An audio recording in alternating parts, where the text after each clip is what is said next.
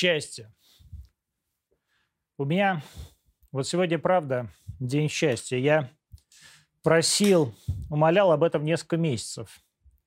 Все мы видели, что нам нужна, нужна эта частичная мобилизация, эти ребята, которые и так хотели уйти на фронт. Вы нужны. Мы все нужны. Каждый из нас сейчас нужен стране. Я, вы, отцы, братья. Мобилизация. Вроде бы страшное слово. Да, не особо страшное. Я вот лично три раза просился на фронт. И сейчас прошусь. Мне 47.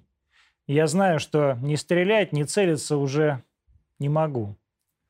Но могу помочь в вопросах информационной безопасности, в связях с медиа, в связях с государственными органами. Если я лично нужен фронту, возьмите меня. Вот он, я. Я прошу каждого из тех, кто смотрит, кто доверяет мне, кто верит в нашу победу.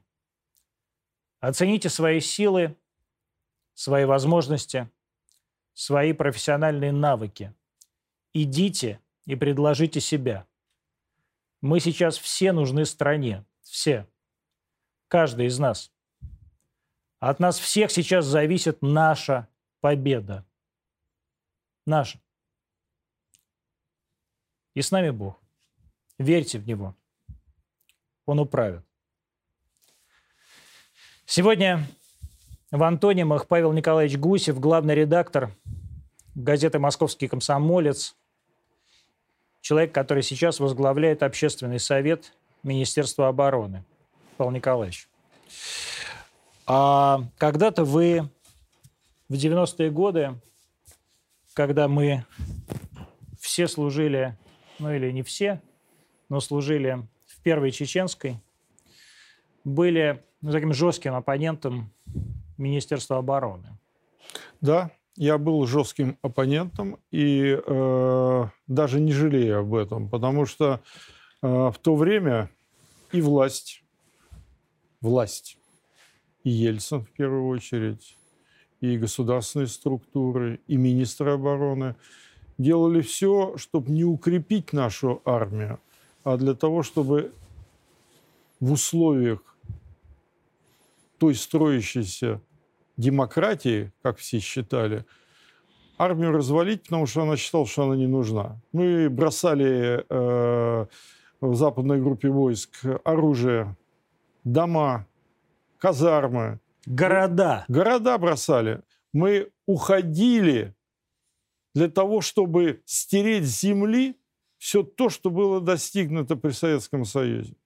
Понимаете, вот за эти годы из пятимиллионной армии Советского Союза 5 миллионов было в армии.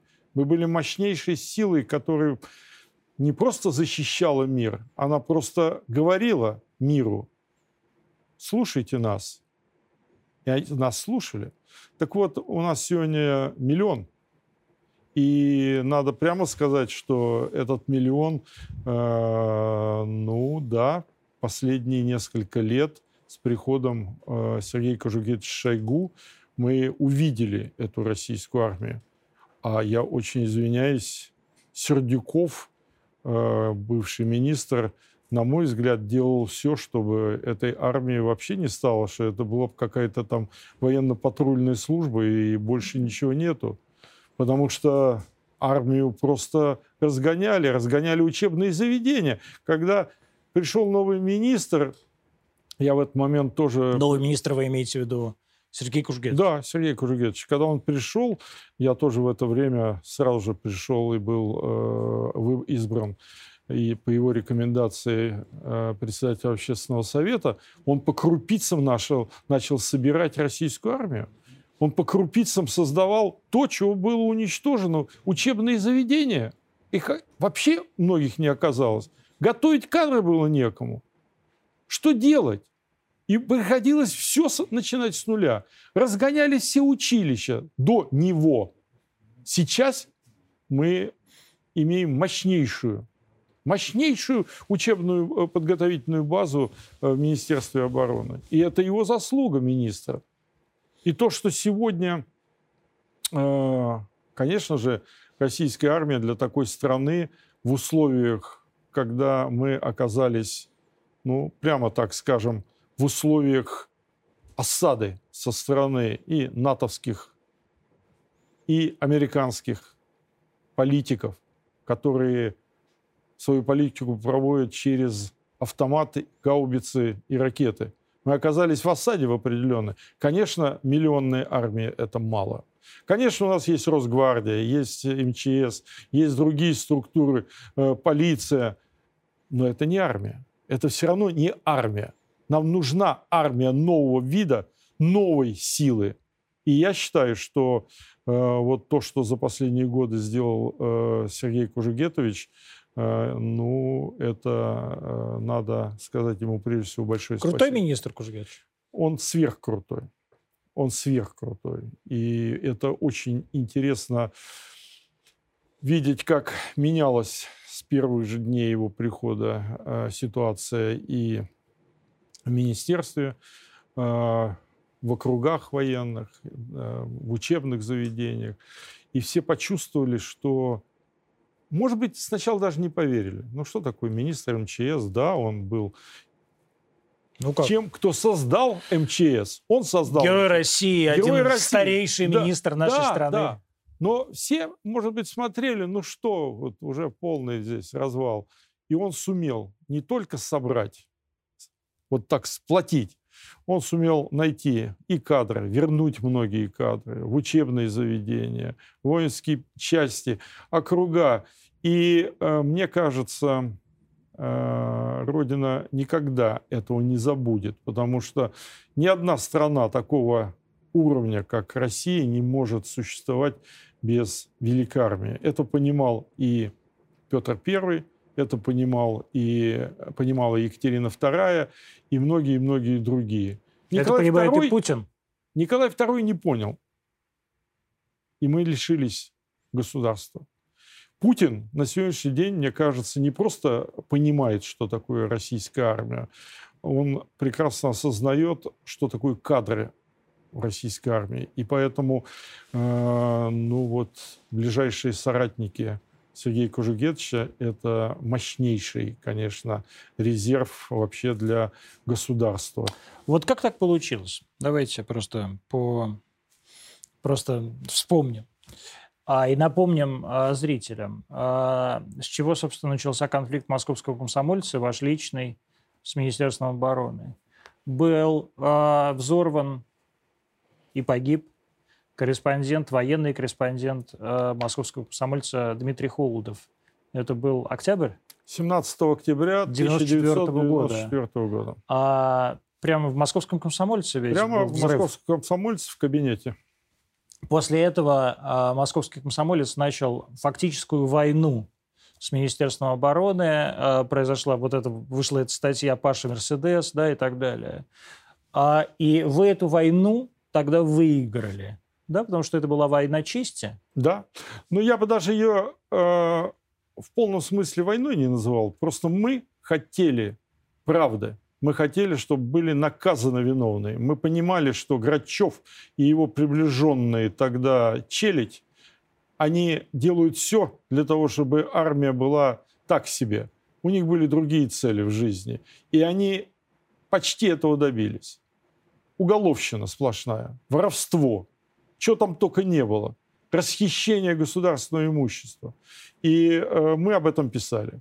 И э, Дима писал Холодов, и потом мы писали. И он ездил на ворованном Мерседесе, который... А, это Павел Сергеевич. Да, Павел Сергеевич. Павел Сергеевич ездил на ворованном Мерседесе. Что мы говорим-то? И э, мы об этом написали. И Паша Мерседес, это же вошло уже, э, кличка тогда была одна из самых популярных его прозвище. Абсолютно. И вот как произошла эта смена между вашим отношением к Министерству обороны как к организации, которую возглавляет Паша Мерседес, а, до того, как вы стали председателем общественного совета? Дело в том, что мне меняться не надо было. Дело в том, что я э, с одномесячного возраста служил вместе с отцом в танковой дивизии в городе Бердичев, это Украина, э, на Лысой Я горе. надеюсь, сейчас с тобой это уже Россия. Да. И отец служил, а я вот с малых лет там ползал около танков, ползал, так сказать, среди э, военнослужащих, ходил потом. И первые выстрелы из пневматической винтовки, потом из мелкашки я там делал тоже. Для меня армия была внутри. Внутри. Сейчас для вас армия внутри? Ну, сейчас она больше, чем внутри, потому что я очень уважаю Сергея Кожугетовича. Я рядом с ним долгие годы. И когда он был министром МЧС, я был председателем общественного совета МЧС, и э, я с ним долгие годы, я уважаю этого человека и готов всегда быть рядом с ним в бою, в мирной жизни.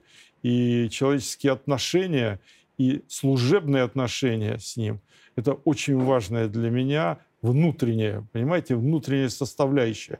И э, мне кажется, что э, вот Сергей Кужегетович войдет в историю как человек, который сохранил, создал новую армию России.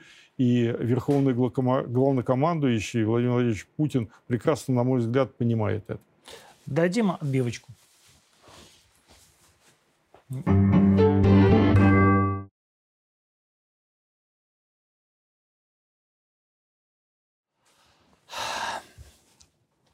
Павел Николаевич Гусев, а, председатель общественного совета Министерства обороны, главный редактор Московского комсомольца у нас в гостях.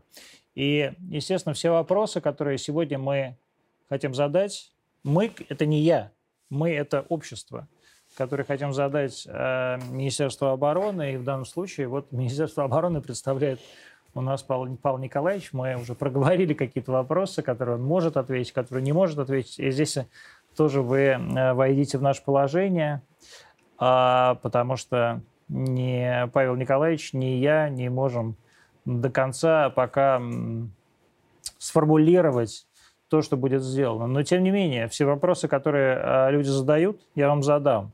Вы тогда, э, когда не сможете ответить, вы говорите, я не могу ответить. Да, я, я просто не знаю могу. ответа, да. я тоже на них не знаю ответ.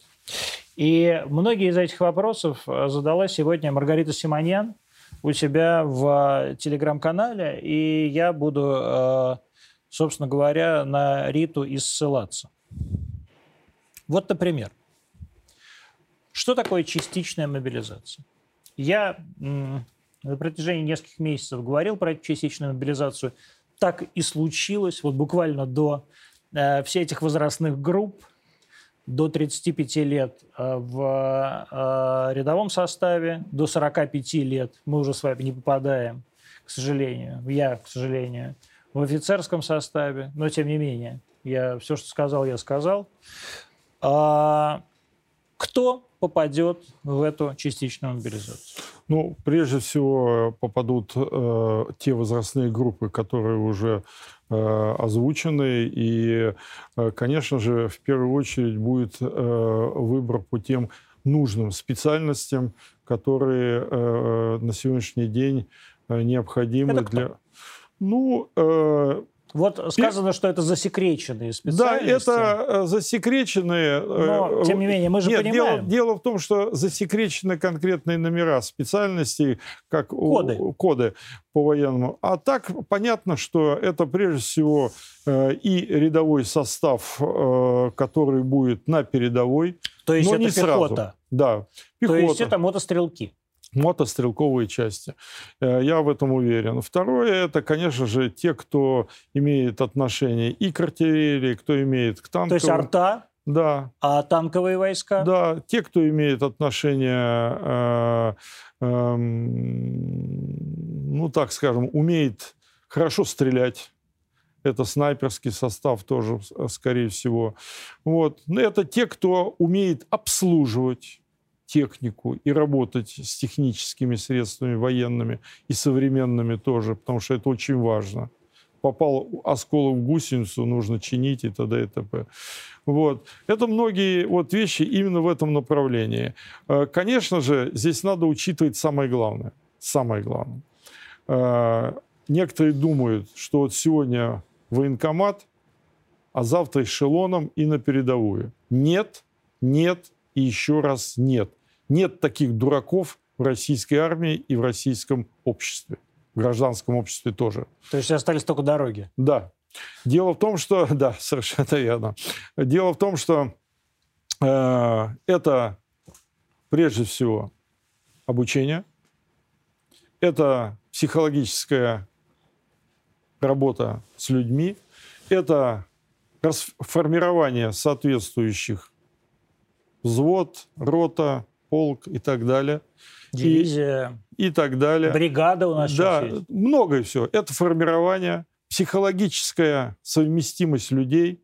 Я думаю, что те, кто сегодня или завтра на призывном пункте в военкомате получат соответствующую повестку и они будут призваны, они, э, ну, еще месяц, два, три пройдет, прежде чем они смогут оказаться вот на черте, где идет непосредственный бой. Вот как они будут призваны, вы говорите? Они получат в военкомате повестку. Это да? как произойдет? Очень просто. Приходят по повестке с воинским билетом. Ну вот смотрите, да, 27 э, лет, да.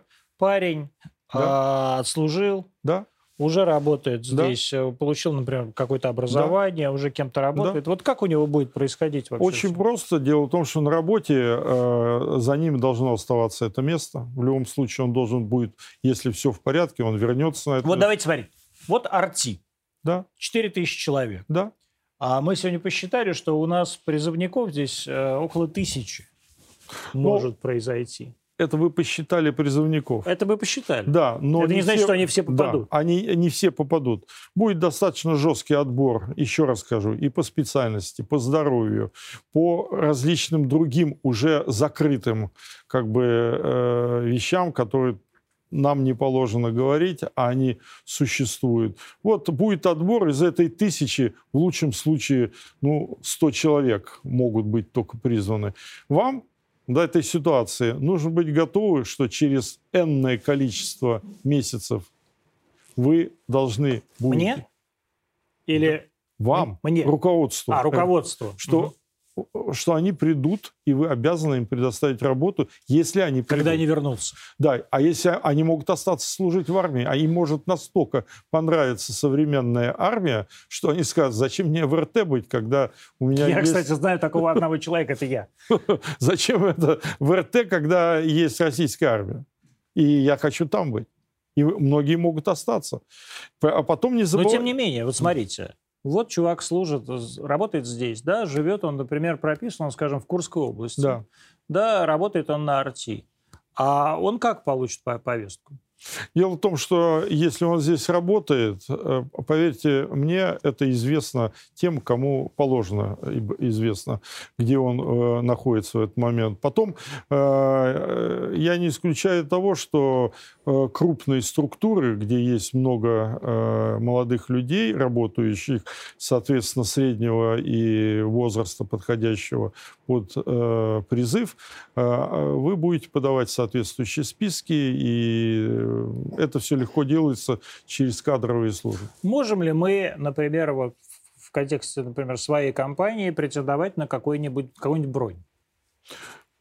Я э, думаю, что я думаю, я честно это не знаю до конца, но думаю, что бронь будет для определенных специальностей и для определенных специалистов. Эти все вопросы будут решаться в индивидуальном порядке. В индивидуальном порядке. А Э, вчера или сегодня председатель Комитета Государственной Думы по обороне сообщил, что ипотека будет платиться ребятами так же, как будто они и не служили. Это что значит? Дело в том, что э, это было его первичное заявление. Насколько я знаю, сейчас есть уточнение о том, что здесь будет соответствующее послабление, и здесь будут э, другие применяться меры в отношении... Какие? Я думаю, что будет или отсрочки, или э, льготы. То есть льготы по ипотеке Да. люди будут получать. Да. Я думаю, что А, это так. Сказано было, что каждый из людей, которые будут призываться, а, мобилизовываться, а, будут обладать такими же преференциями, как и те, кто а, служит по контракту. Означает ли это, что мобилизованные граждане, мобилизованные военнослужащие будут получать жалования? На сегодняшний день это так. Э, Они будут получать очень неплохое жалование. Какое? Я не хотел бы сейчас уточнять, потому что есть несколько цифр, но все эти цифры... Порядок э, есть? Да, это порядок 5 нулей и впереди цифра. То есть это больше 100 тысяч. Э, Думаю, что да, и намного. И намного. Да, что цифра первая может быть... И э, 2, и 3. Да, И это будет получать рядовой? это будет получать те, кто идет служить. Любой. Практически да.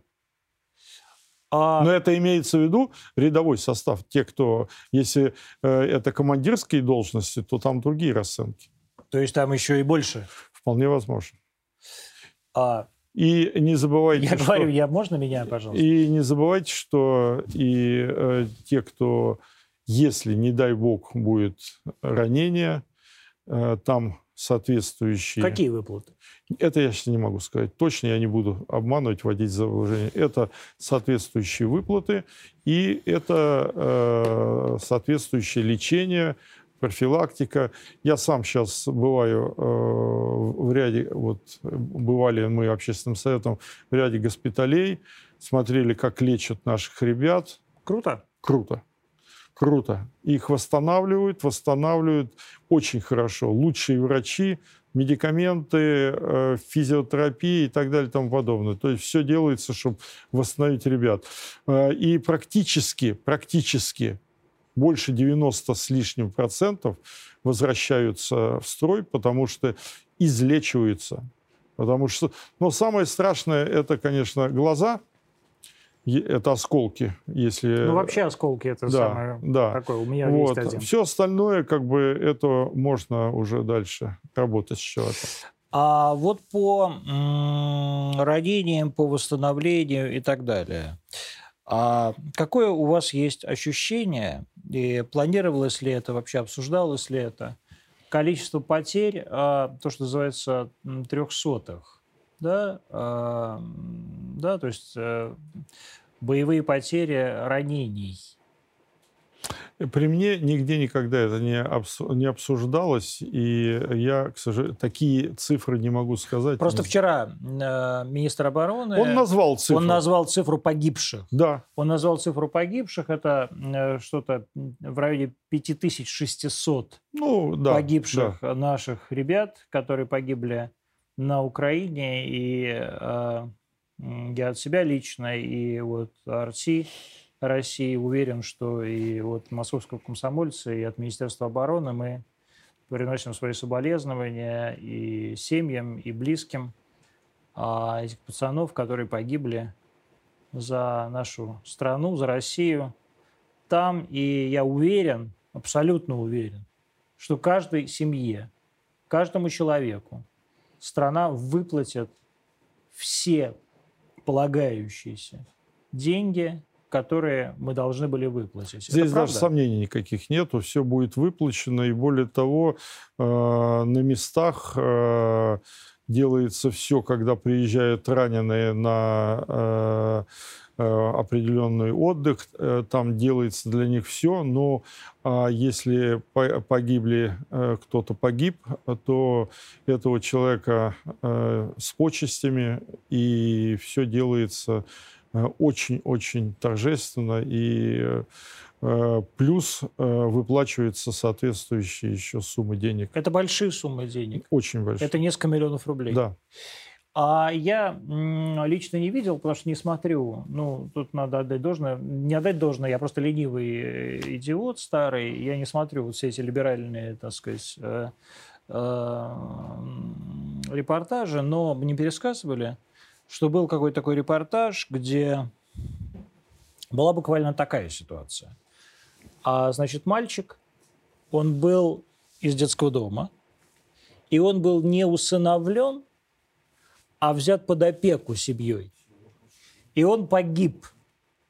А, и вот этой семье, которая взяла его под опеку, а вот эту компенсацию не выплатили, потому что он не сын же. Да. Есть э, ряд таких случаев, это не, не единичный случай. Значит, э, по закону э, финансовые службы Минобороны не могут этого сделать. Но они проводят соответствующие беседы с ребятами, с их, э, с, так скажем, или родственниками, или же людьми, где с кем он жил. Да, ну, усыновителями. Да. И дальше э, они подсказывают, что нужно делать. Это через суд.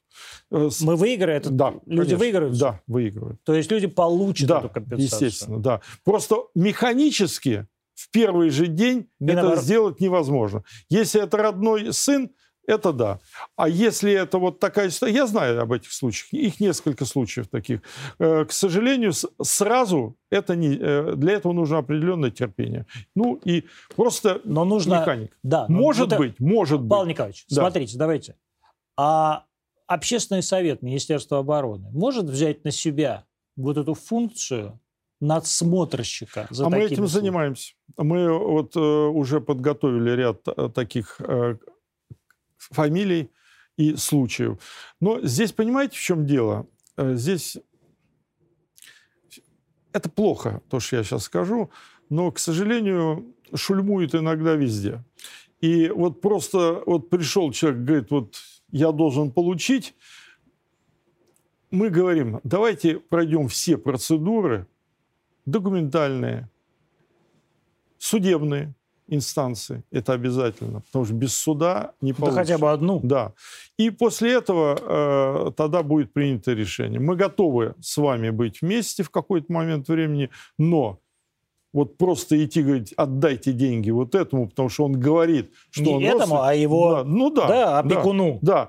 А это, а там еще это, есть да, опекунша. Это, это исключается. Я считаю, и, что здесь э, э, нельзя допускать таких ошибок. И здесь тоже я вот хочу поддержать э, Павла Николаевича. Просто было несколько случаев, когда значит, деньги получает один опекун, и он эти деньги забирает и смывается за границу. Совершенно верно. А дальше остается мать, да, которая да. опекун, да, которая, которая говорит, где же деньги? Э, что? Было уже несколько да. случаев, поэтому очень жестко сейчас э, в этом отношении через судебные инстанции соответствующие проверки. То есть надо определить, да. кто реально является да. а, а, получателем да, этих, э, этой компенсации. Да. А Сегодня, как заявили, опять же, несколько средств массовой информации, куплены все билеты на все рейсы, которые только можно купить без виз. Турция, Баку или что там, Ереван, э, Тбилиси, ну, как обычно, они у нас любят. А есть ли у нас сейчас ограничения по выезду? Э, на сегодняшний день, вот на сегодняшний час этого не было еще.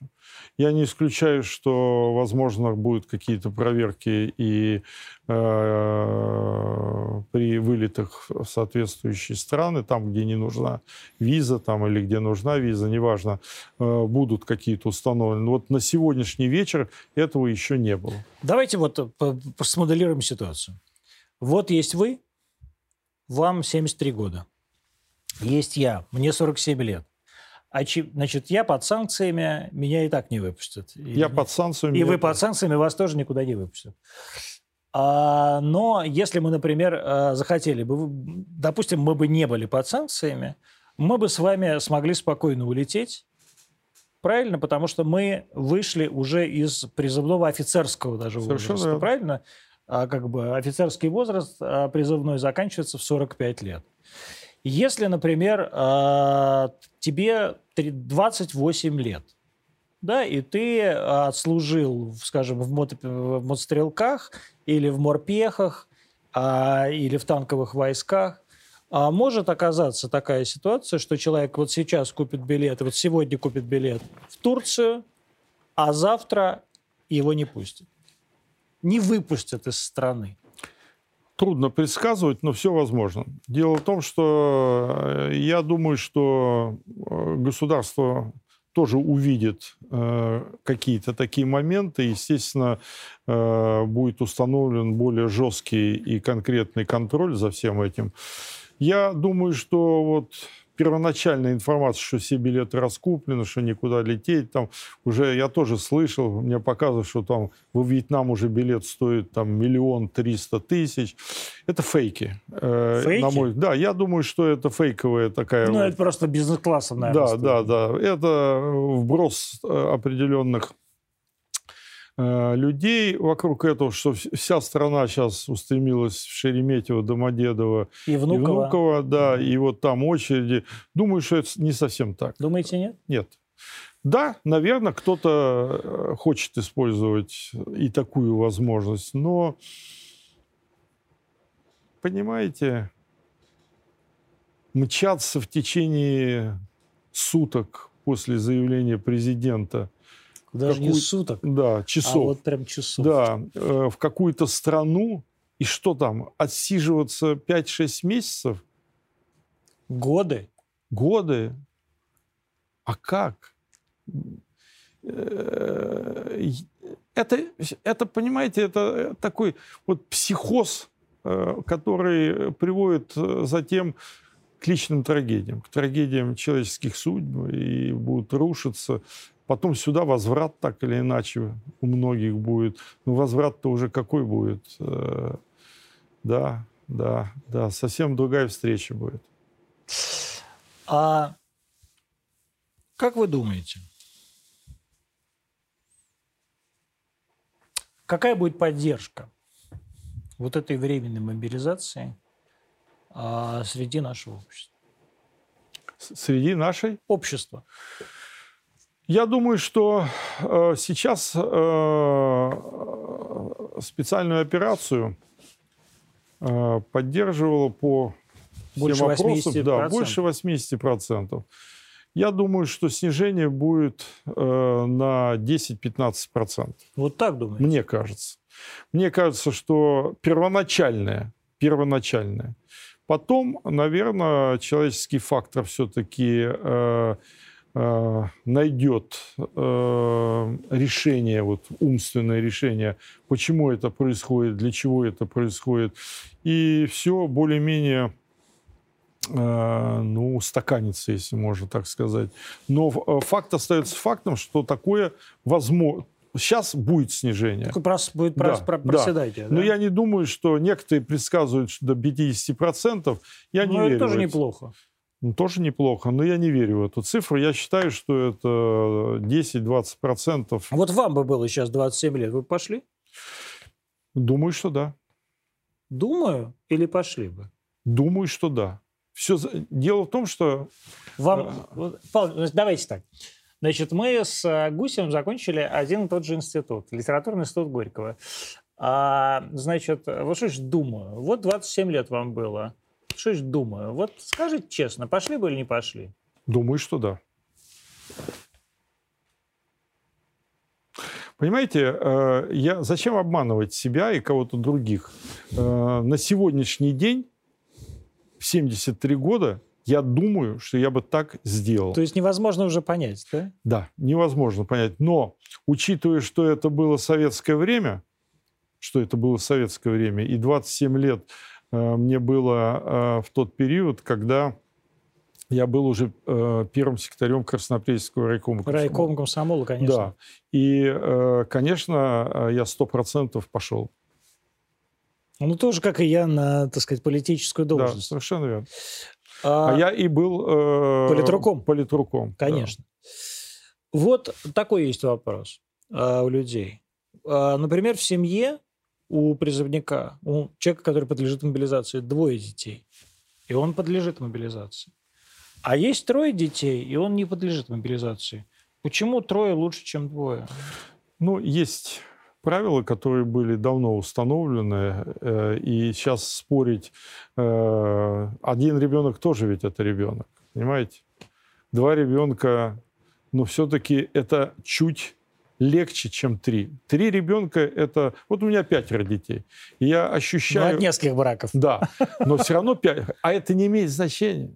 Дети-то мои. Я ни, ни одного из своих детей никогда не брал. Они все для меня родные. И все создают определенные сложности, потому что каждый начинает жить своей жизнью, я каждого я должен что-то э, дать. Дать. Себя По, дать. Да. Себя. Поэтому, поэтому я считаю, что три, конечно, это сложнее, хотя двое тоже непросто. Но принято. Есть принципы, которые вот устанавливают. Три – это уже все. А общественный совет вообще как-то влияет на принятие вот этих решений? Нет. А дело в том, что А зачем нет. вы тогда нужны? Ну, дело в том, что мы э, влияем на другое. Значит, После что? каждой... Ну, как на что? После каждой нашей поездки мы докладываем лично министру о, о тех проблемных вопросах, которые существуют. Так, Павел Николаевич, смотри, сейчас главный... И воп... он принимает решение. Сейчас главный да. вопрос – да. это мобилизация. Да. Больше нет у нас никаких других главных Совершенно вопросов. верно, но... Э, вот как вы лично, как председатель Совета, до вас, если я правильно понимаю, председатель Совета был Никита Сергеевич Михалков. Нет, он был э, через несколько лет. Ну, до, до, через, до, он через несколько... Был, да, он Ну, был, неважно. Мы он... помним все про мигалку Никиты Сергеевича. Да, да. А, вот как вы лично на это влияете? Ведь а, ваша функция, она действительно очень важна. Дело в том, что э, на эту функцию э, нельзя влиять э, никак. А, дело в том, что это же не министр э, принимает решение.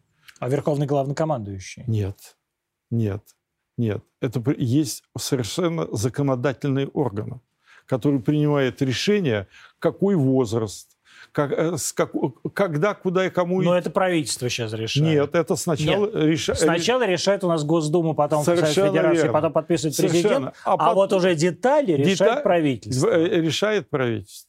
То есть вы никакого отношения к этому не имеете? Этому вы никак. хотите иметь отношение к этому? Ну, может быть, мы можем по этому поводу высказываться. Но общественный совет занимается тем, что происходит в армейской жизни вот в данный момент. Хорошо. На что вы можете повлиять вот в рамках этой спецоперации? Еще даже не задумывались, потому что в рамках этого... Я вам объясню. Сейчас, не я, задумывались... сейчас я заплачу, Павел Нет, Николаевич. нет. Не задумывались по последнему э, изменению. По последнему изменению. Потому что реально это произошло несколько часов назад.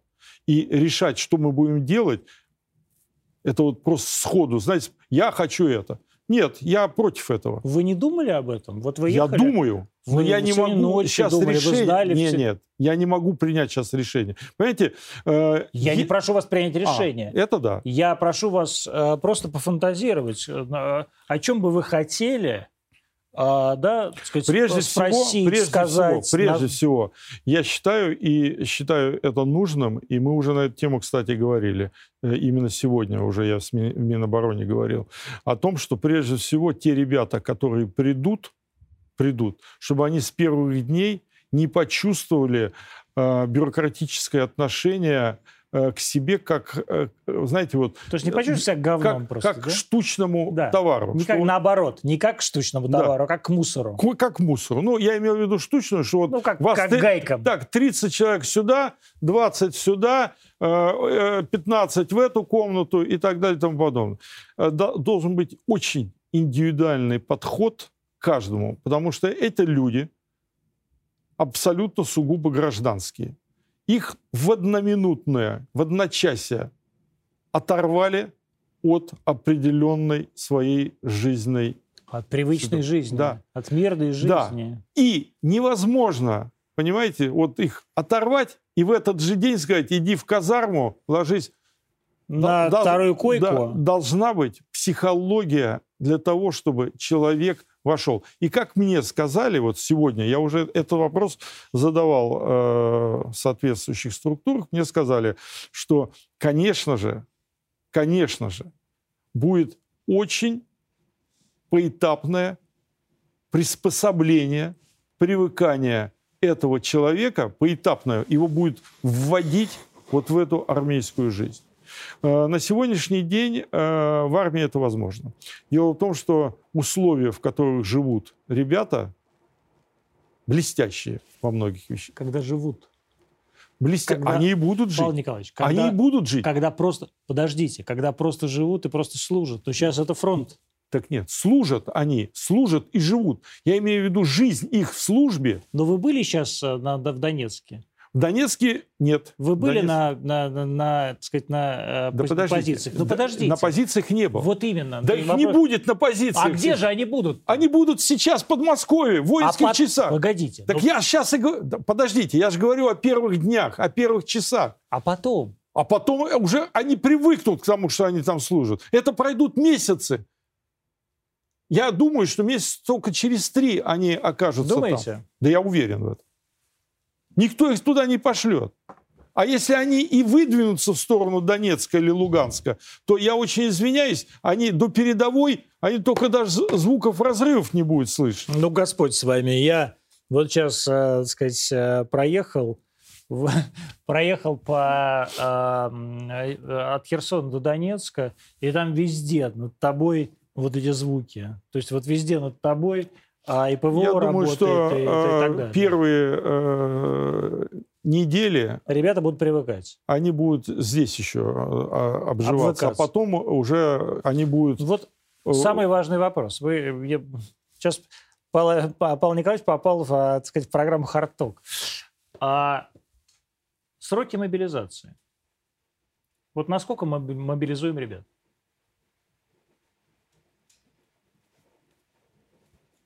Вот человеку говорят, ты мобилизован. Я думаю, Владимир Владимирович Путин на это не ответит.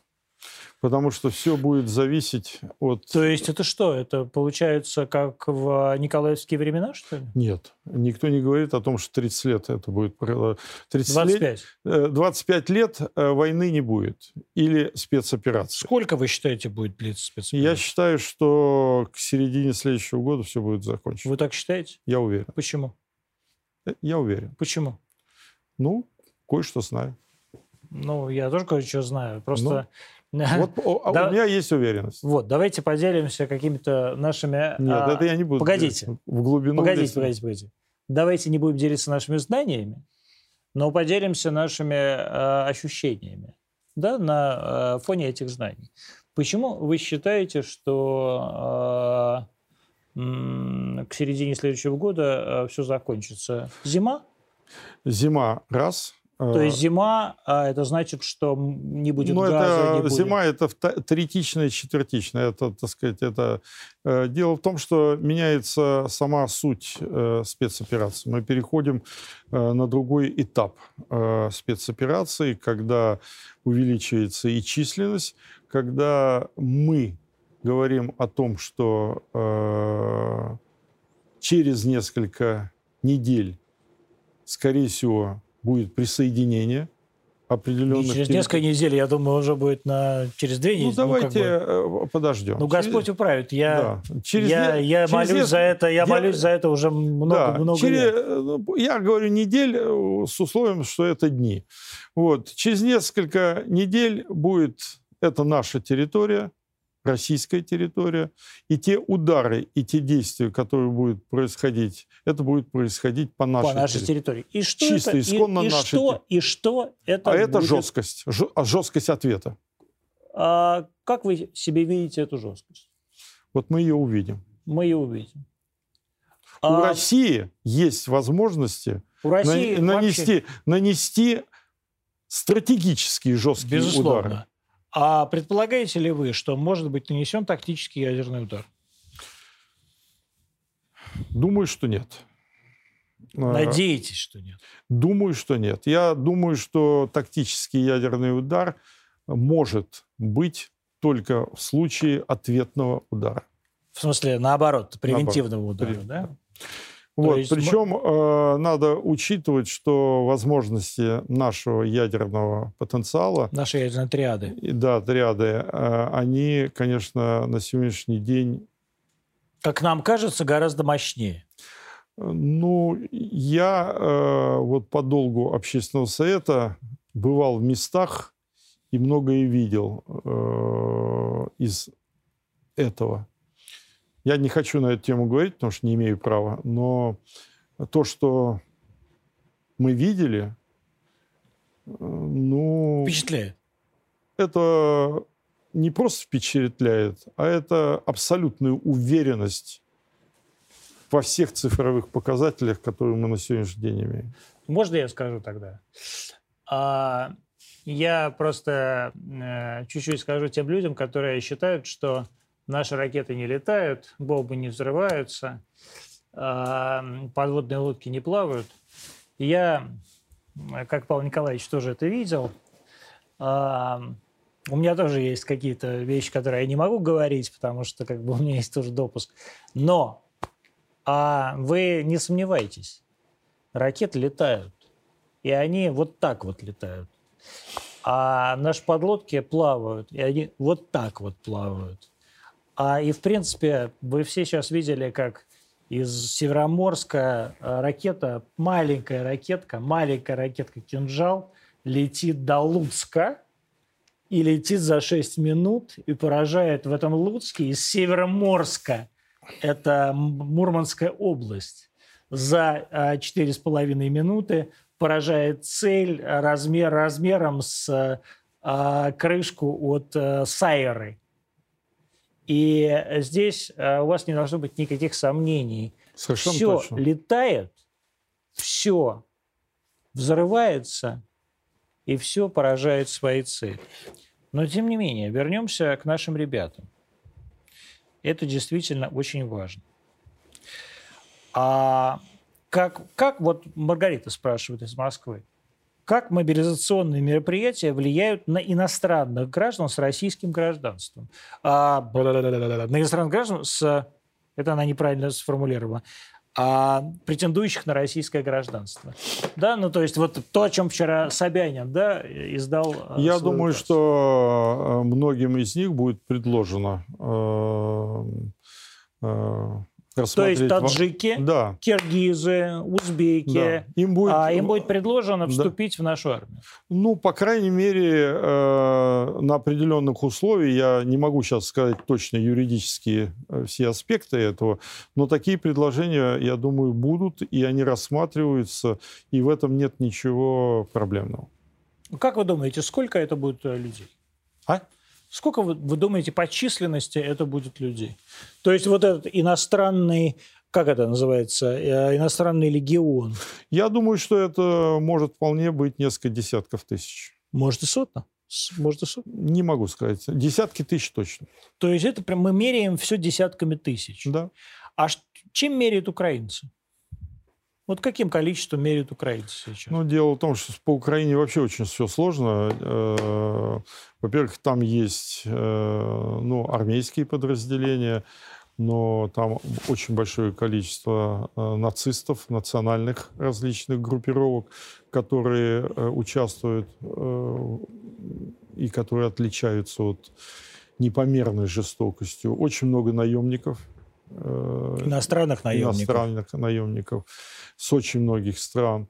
Ну и, конечно, э, там, э, это известно, очень многие офицеры и те, кто э, значит, специалисты в той или иной области военной, они проходят обучение, подготовку, подготовку в различных странах НАТО натовских. И более и, того, натовские, натовские инструкторы и, и работают, служат да, на территории да, Украины. Да, на территории Украины. И, конечно же, э, по сути дела, своей украинской разведки у них как таковой мощной, она есть.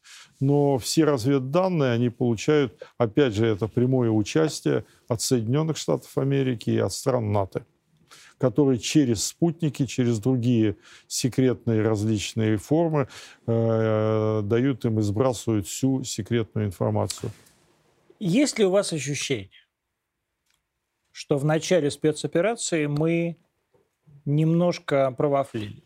Есть. И я думаю, что это действительно так случилось. Несколько факторов сыграло. Первое, э, не до конца учли все-таки настроение местного населения потому что я думаю, что некоторые все-таки рассчитывали, что это будет Крым, второй Крым, когда будут выходить люди. Да, кое-кто выходил, но этого не произошло. Потом недоучли, что с 2014 года шло массированная обработка психологическая и обучение личного состава украинской армии. Дальше третий момент, на мой взгляд, очень важный. Не доучли то, что советская армия... Это даже, даже самая армия. Нет, советская армия и нынешняя даже российская армия. Если вы посмотрите поименный список, да, конечно. фамилии будет Половина украинцев. Хотенко. Конечно. Позненко и Конечно. так далее и тому подобное. В конце концов, Дело маршал том, Победы что... Рокоссовский поляк. Да, и... да. Дело в том, что э, жители Украины всегда охотно шли служить э, в армию. Ну, вот он, такое было. И очень, конечно, да, ребята. И очень многие шли по офицерской линии и так далее и тому подобное. И в этом нет ничего удивительного, и даже очень хорошо. Но у них было всегда стремление к армейской службе. И то, что в армии э, достаточно много профессионалов, это надо учитывать. Ну и 8 лет войны. Да, и 8 лет войны. Думали ли вы, Павел Николаевич, что вы будете давать интервью за министра обороны буквально? Нет, не думал. Да, это правда. А, и и я тоже себя чувствую, знаешь, неловко. Знаешь, говорю я нашим зрителям, э, потому что на прошлой неделе погиб наш общий друг Володя Сунгоркин, главный редактор «Комсомольской правды», человек, с которым связана ну, и моя вся жизнь, и я уверен, у Павла Николаевича половина жизни – ну, Володя, надо прямо сказать, я бы не стал говорить, что он погиб, он просто... Ну, умер. Он э, скоропостижно ушел от нас. И это большая трагедия. Я, когда узнал, я был, находился в это время... Э, Благовещенский. Нет, наверное, на, Сахали, в Сахали, на, на Сахалине. Сахалине. А Володя где-то тоже... А он рядом, э, где-то тоже на какой-то реке. Да, да. Это, сейчас я, извините, сейчас прерву чуть-чуть. На... А мы уже с, с Володей заключили фактически контракт. Володя должен был вести у нас здесь, на Арте России, большую программу. Он должен был стать таким новым Василием Павловичем Песковым. Mm. Человеком, вот не Дмитрием Сергеевичем Песковым, а да, Василием да. Павловичем Песковым. Нам э, это словосочетание с э, Павлом Николаевичем известно. Это человек из старых советских времен, человек, который открыл Лыковых. Да человек, который вообще открывал Россию, человек открывал глуби, глубины России. Уникальный Самый, был абсолютно. журналист. И вот у Володи была вот эта самая страсть. Жилка, да. он, он любил самые, самые дальние уголки России. Но надо э, еще сказать, что при любви к путешествиям он, конечно, был абсолютно незаурядный э, руководитель э, средств массовой информации. Незаурядный. Он абсолютно э, творчески подходил э, и к бизнесу медийному, и ну, как... так же я про вас могу сказать, Павел Николаевич. Ну... В реальности, вот, то есть это вот общество, вот он был незаурядным, он не подходил и так далее. У нас с ним только а, разница, вот что он 21 сам... год вот, был погоди. главный редактор, а я 39. Вот, но подожди, но как бы в реальности вы оставались двумя глав, да. самыми последними, двумя главными редакторами, да? Да, из той Вот эпохи. этих главных газет. МК и «Комсомольская правда». Вот Гусев и Сунгоркин. Да, люди, которые сумели выдержать весь этот абсолютный натиск, чудовищнейший натиск 90-х, когда а, все эти газеты пытались разорвать, уничтожить, а, абсолютно, так сказать, смешать с грязью весь творческий коллектив. А и Гусев, и Сунгоркин спасли эти газеты.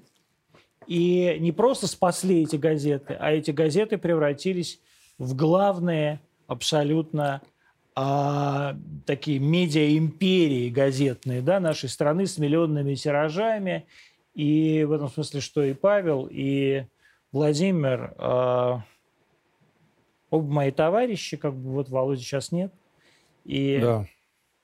и у Володи была какая-то такая абсолютно удивительная черта, как мне кажется. Он умел находить людей.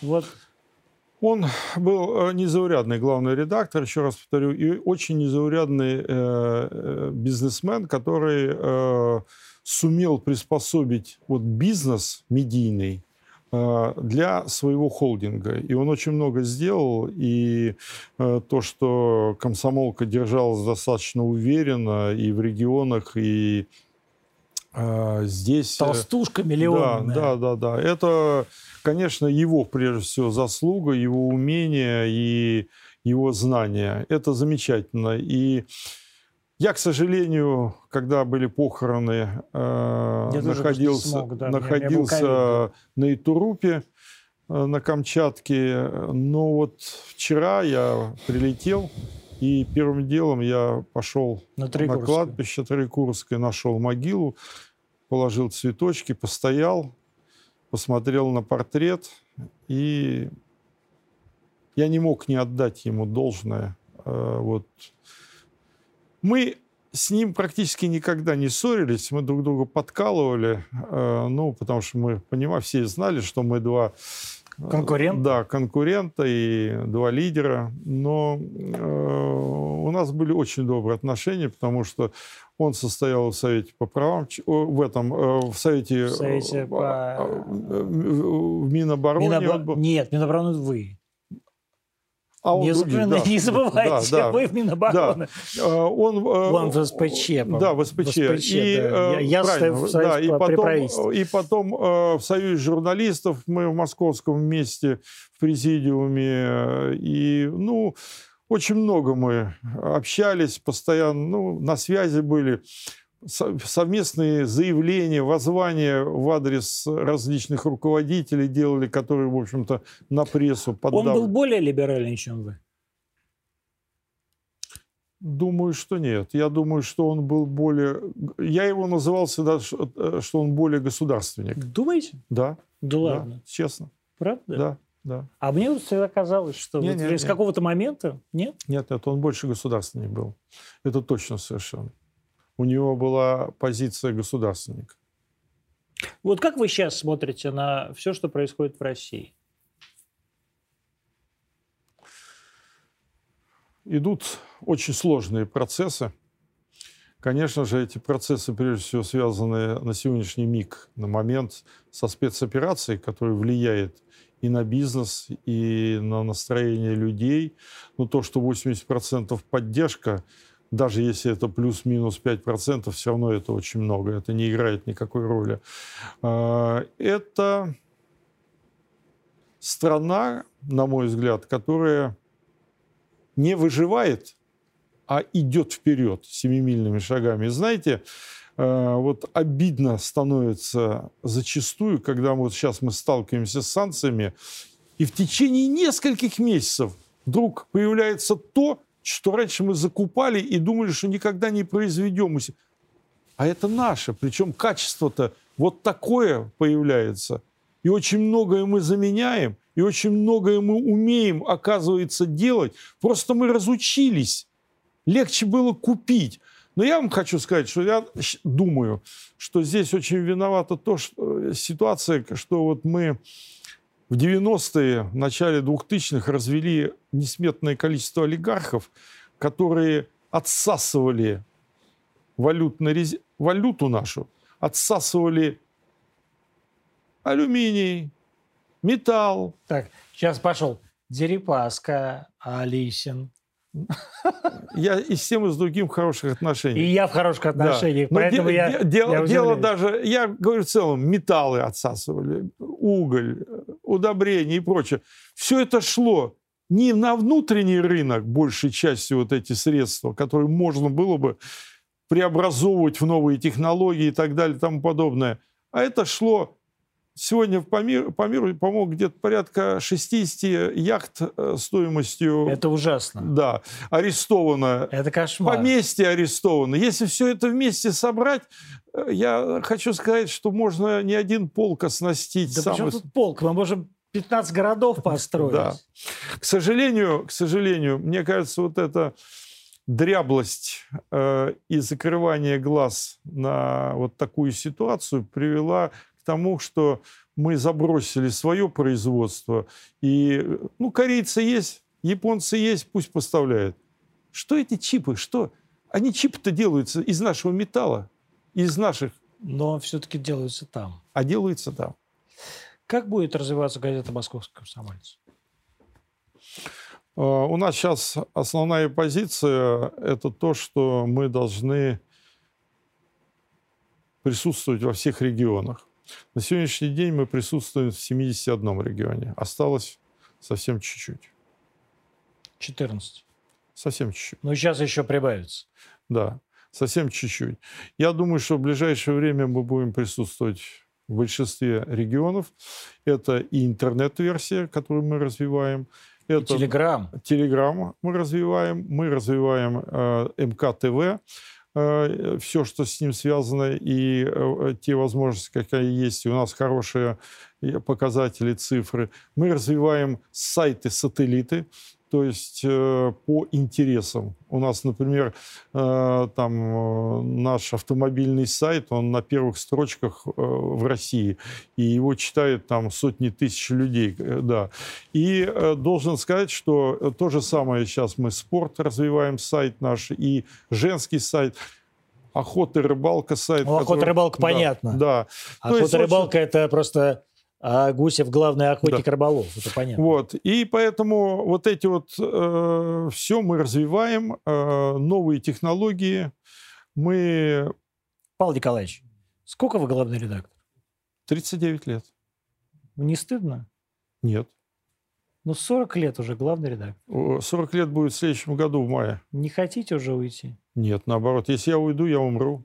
Ну, вы умрете, а газета-то, может, выживет? Нет, зачем? Это моя жизнь. Я... Нет, ваша жизнь понятна. А вот если вы уйдете, газета будет лучше или хуже? Как вы думаете? Я думал на эту тему. Э, она будет другая. Но самое печальное, что боюсь, что она долго не продержится. Почему? Ну, это очень сложно. Вот я... Моим... Э... Есть... Так. Сейчас, подождите. Значит, э, Павел Николаевич сейчас дает совет моему отцу. Мой, моему отцу а, больше, чем а, Гусеву, ему 81 год, и он все никак не уйдет на пенсию. Вот ровно с той же самой, ровно с той же самой, э, так сказать, э, парадигмой. Если я уйду, я умру. А, ну вот. Нет, дело в том, что мне очень интересно работать. Я все время что-то придумываю с ребятами. Я все время что-то развиваю. Вы чувствуете себя современным? Абсолютно. Да ладно. Да, абсолютно. Абсолютно. Абсолютно. Я чувствую Но только... себя уже стариком. Нет, если только Здесь есть один очень важный момент. Нельзя ни в коем случае э, гоняться. Вот я хочу быть молодым. Ну, значит, там, э, условно говоря, красить в голубой цвет волосы или там... Нет, ну это да, да, Господь нас да, да. Или, так сказать, э, там какие-то полосатые портки носить или ходить там на дискотеке. Нет, мне это неинтересно. Для этого есть другое. Но я беру и нахожу таких ребят к себе, команду, которые это любят и знают. И я им даю возможность. Да. И я им Вы даю... их чувствуете? Да, да, да. Я их нахожу. И эти ребята развивают Слушай, то, что интересно Я их нахожу, и я их чувствую. Это разные вещи. Я их чувствую и нахожу. Часто находят другие, приводят мне. Я с ними знакомлюсь. Вам кажется, что газета «Московский комсомолец» стала менее либеральной, чем была а, в 90-е годы? Да, конечно. Почему? А очень просто. А, только начиная не помню год, не буду врать. Но, в общем, несколько лет назад было внесено 247 а, поправок в закон о СМИ. Значит, э, каждый год э, вносятся все новые и новые поправки в СМИ, э, и не только в этот закон, а и в закон о рекламе, и многое другое. И, конечно, все это вместе просто э, снижает уровень свободы прессы и свободы слова. Я об этом и в СПЧ, и в других местах выступаю, и перед президентом выступал и говорил на и эти что? темы. Нет, кое-что меняется. Меняется? Да, стало Стал... меньше поправок. То есть стало свободнее? Э, нет, свободнее не стало, меньше поправок стало вноситься. Но газета «Московский комсомолец» стала а, менее либеральной? Мы, из мы, законов? мы, мы законов? работаем, да, мы работаем в рамках те, того законодательства, которое Павел сейчас есть. а, э, Гусев стал менее либеральный из-за этого? Я нет. Я достаточно либеральный, и принципы демократические для меня очень важны. Но я прошел школу жизни 90-х, когда свобода слова появилась, и когда от свободы слова все просто, понимаете, были как наркоманы, э, дурели полностью. И тогда появилась в середине 90-х вседозволенность вместо свободы слова. К сожалению, в какой-то части этого действия принимал участие и я. Мне стыдно за некоторые, некоторые свои поступки и некоторые свои материалы, которые тогда появлялись. Но это все было. И мы играли в одну игру все вместе. То время ушло, думаю, что навсегда, потому что вседозволенность э, и свобода слова – это разные понятия. Мы стали взрослее? Я думаю, что общество стало взрослее, и мы тоже.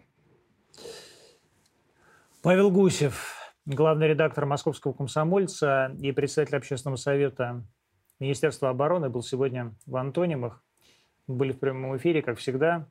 Встретимся с, Божьей помощью завтра. До встречи.